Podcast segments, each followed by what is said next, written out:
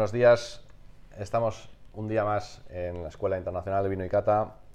Eh, hoy tenemos de nuevo a Óscar Cárdenas, sumiller de familia Luis Cañas. ¿Qué tal, Óscar? ¿Cómo estás? Pues un placer estar con vosotros, David. Encantado. Igualmente.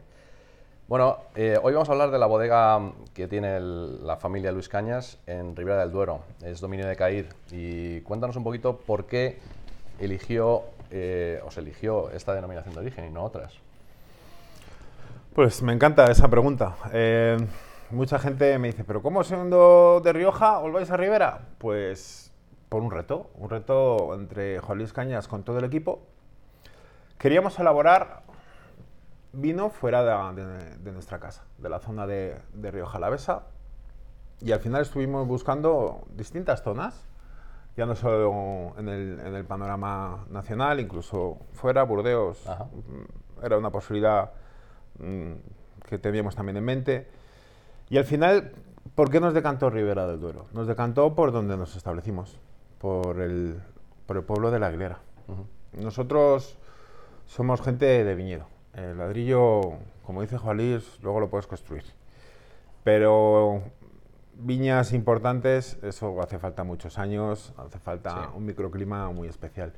Y la Aguilera daba con todos los parámetros a nivel de, de viñedo que nosotros, que nosotros queríamos. Cuando nos decantó esta zona, es curioso, no era un pueblo tan, tan famoso como es hoy en día, que se ha convertido en, un pueblo muy, muy prestigioso. No nos extraña porque el, nivel de, de viñedos es espectacular Cierto es que igual antiguamente no se le daba tanta importancia por, por la altitud, por el riesgo de, de, las heladas, tanto primaverales como, como en vendimias. Estamos hablando que nos vamos a los 840 metros de altitud. Y mm. esto ya sabes que, que en Rivera antiguamente los, los, señores viticultores ya de años decían que año bueno, año malo en estas altitudes.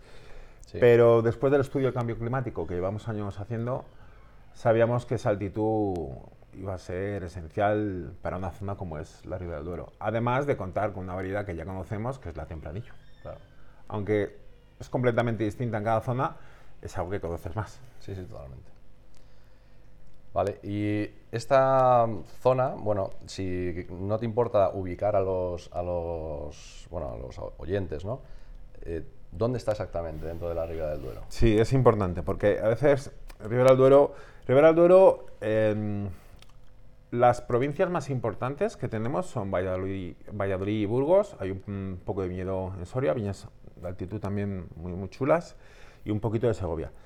Eh, el 74% del viñedo inscrito en la nación de origen, esto suele ser curioso cuando se lo cuento a la gente, el 74% está en Burgos.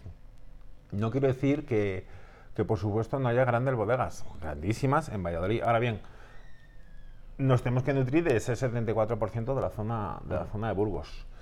Eh, nosotros estamos ubicados justo pegados a Aranda del Duero. Es más, eh, la Aguilera es una pedanía de, Aranda del Duero.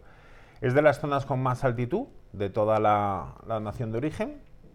Mm, todo el viñedo lo tenemos de 820 hasta los 950 metros de, de altitud. Es de las zonas más altas, como os decía, de Ribera.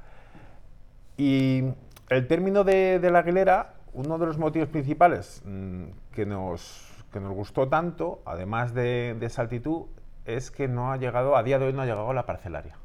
La ah. concentración parcelaria que se hizo mm, a, principios de los 80, 90 en algunas otras zonas, a esta zona no ha llegado. Con lo cual quedó una viña muy vieja, muy difícil de trabajar porque es un muy minifundista. Estamos hablando que tenemos una, una media de parcelas de 4.500 metros cuadrados, pero bueno, viniendo de, de Río Jalavesa estamos muy acostumbrados a ese, tipo, a ese tipo de trabajo. Mucho más costoso a nivel de viticultura, pero a nosotros lo que, lo que nos pone mogollones es, el campo, o sea que encantados. y esta altitud que mencionas, obviamente eh, lo que le aportará más serán eh, eh, mayores niveles de acidez y con lo cual vinos de más guarda, ¿no? Vamos, que, sean más longevos, ¿no? Eso es, eso es. Eh, la altitud eh, es básica para que nos mantenga la acidez, porque además en, en Ribera del Duero, al tener un clima continental cálido, estamos hablando de la meseta, los que conozcáis la zona centro de España, en invierno hace un frío que te pelas y en verano hace mucho calor. Bueno, yo estaba allí a 11 grados bajo cero. Sí, Yo sí, sí, Trabajo sí. allí en alguna bodega y, madre mía. Es- Sí que pega, parece que no, pero sí pega. Como, como dicen allí, como sople norte, abriga bien. es, es un clima eh, con muchas diferencias térmicas entre el día y la noche. Eso eh, es importantísimo para mantener esta acidez, para fijar bien el color, en el caso de los antocianos, en, en las, en las uvas tintas, y para mantener muy bien los aromas. Mm. De ahí, yo suelo mm, poner siempre la comparativa de cómo un tempranillo de Ribera mm, suele ser tan distinto a un tempranillo de, de Rioja. Pues este es el motivo principal. Esa diferencia térmica entre el día y la noche, que la, la uva, la vid, es una planta muy, muy inteligente para defenderse. Multiplica la cantidad de ollejo, de grosor que tiene, y ahí obviamente es donde vamos a encontrar más tonicidad, vinos con más color, con más capa, habitualmente.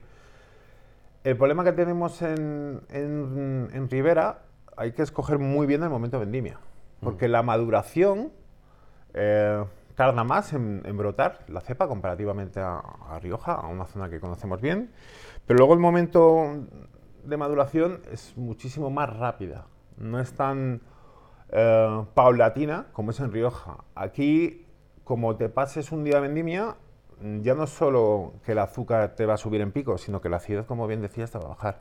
Y esa altitud nos mantiene muy bien la frescura y el potencial de, de guarda de, de los vinos, eso es. Bueno, esa continentalidad es lo que, es lo que favorece, ¿no? Sin lugar a dudas. Es algo además que estamos buscando. Cada vez nos vamos a, a más altitudes. Claro, yo, yo bueno, recuerdo allí, ya digo, de, de trabajar allí en aquella zona, en toda la zona de la Ribera del Duero, y es verdad que también, igual que encontrabas esos 11 grados, ba- 12 bajo cero, en momentos obviamente puntuales también, ¿no? Eh, encontrabas días muy, muy, muy calurosos. En, verano, efectivamente, la maduración va rápido, claro. Muy o sea, rápido. entonces hay que, hay que estar muy atento.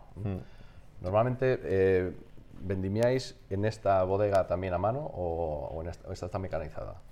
Todo en familia Luis Cañas trabajamos en vendimia a nivel, a nivel manual. A mano. Trabajamos muchísimo, el 95% de nuestro viñedo es en vaso, pero por ejemplo en Ribera del Duero, con este tipo de climatología, aprendimos algo. Cuando vas a una zona nueva, no deja de ser una experiencia que no has hecho nunca. Y aquí, con estas altitudes, tenemos el problema del rocío. Mm, Nos dimos cuenta que no podemos empezar a vendimiar como hacemos en Rioja cuando sale el sol. Claro. Aquí hay que esperar a que vaya ese rocío. Y claro, tienes el problema de que empiezas a 9, 8 y media, 10 de la mañana, depende del día de, de ese rocío, como, como decía, que tienes un periodo muy corto, hasta las 12, 12 y pico, que tienes el pico de sol. Ese problema, el primer año, dijimos, no nos gusta a nosotros vendimiar con una temperatura demasiado cálida, como, como bien comentabas, el calor que te puede hacer eh, eh, durante el día. Metimos cámaras frigoríficas. Es algo que nos ha gustado tanto que luego de Ribera hemos trasladado a Rioja. Ajá.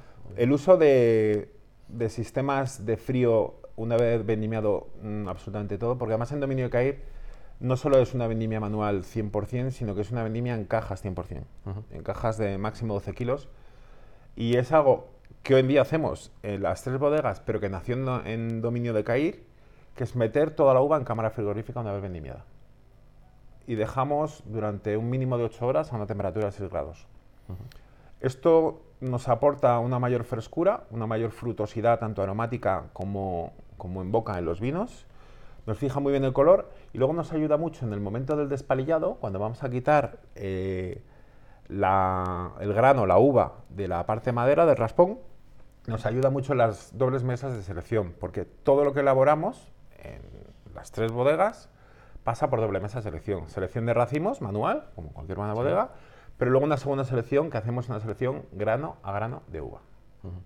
Eh, tenemos distintas mesas de selección. La Mistral fuimos los primeros en, en España en tenerla en el año 2004 y contamos con la última generación que se llama, por ejemplo, la, la Vistalis, que es una, lo llaman mesa de visión artificial, que esto que suena de extraterrestres, Sí, es una pasada verla trabajar. Tú seguro que la conoces, sí, sí. ya te controla el- incluso el color. Ahora bien, todos este tipo de sistemas eh, muy modernos son una auténtica, es una pasada, trabaja muy bien, pero si no tienes una materia prima Claro. importante, olvídate. Eh, te ayuda mucho en años malos, en años donde tienes mm, posibilidades de uvas con botritis, con hongo que, que nos puede eh, pudrir las uvas, con uvas pacificadas, te elimina todo lo que eh, no esté perfecto. Y la garantía de ese proceso final es un poco, lo comparo a la Fórmula 1, ¿no? Entre el primero y el último seguro que no hay tanta diferencia, pero esta pequeña tuerca, Sí. ese es más a más, controlar todos los procesos desde la uva hasta la botella. Muy bien, Oscar. Pues oye, un placer, como siempre. ¿eh? Ya es la tercera vez que, que vienes eh, a nuestra casa. Un placer y esperamos verte más, más veces. Vamos a catar ahora los vinos, que estoy deseando catarlos. Y nada, encantado y bienvenido una vez más. Es, es un placer y espero la cata con, con mucha, mucha ansia porque os hemos traído algunas novedades y estoy muy expectante de tu opinión. Sí, pues yo más todavía. Fenomenal. bueno, muchas gracias. A ti. David, un placer.